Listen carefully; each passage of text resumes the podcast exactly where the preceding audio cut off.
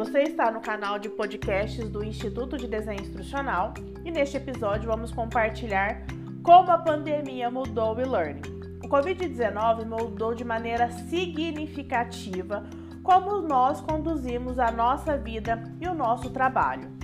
E também remodelou o e-learning para muitas partes interessadas. Por exemplo, para cada indivíduo que é consumidor de learning, a pandemia se tornou um incentivo para que eles buscassem processos de autoinstrução, que eles conseguissem se organizar melhor para os momentos de treinamento e desenvolvimento.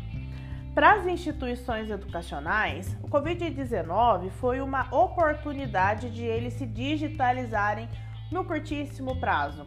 Escolas e instituições de ensino superior precisaram criar aulas virtuais.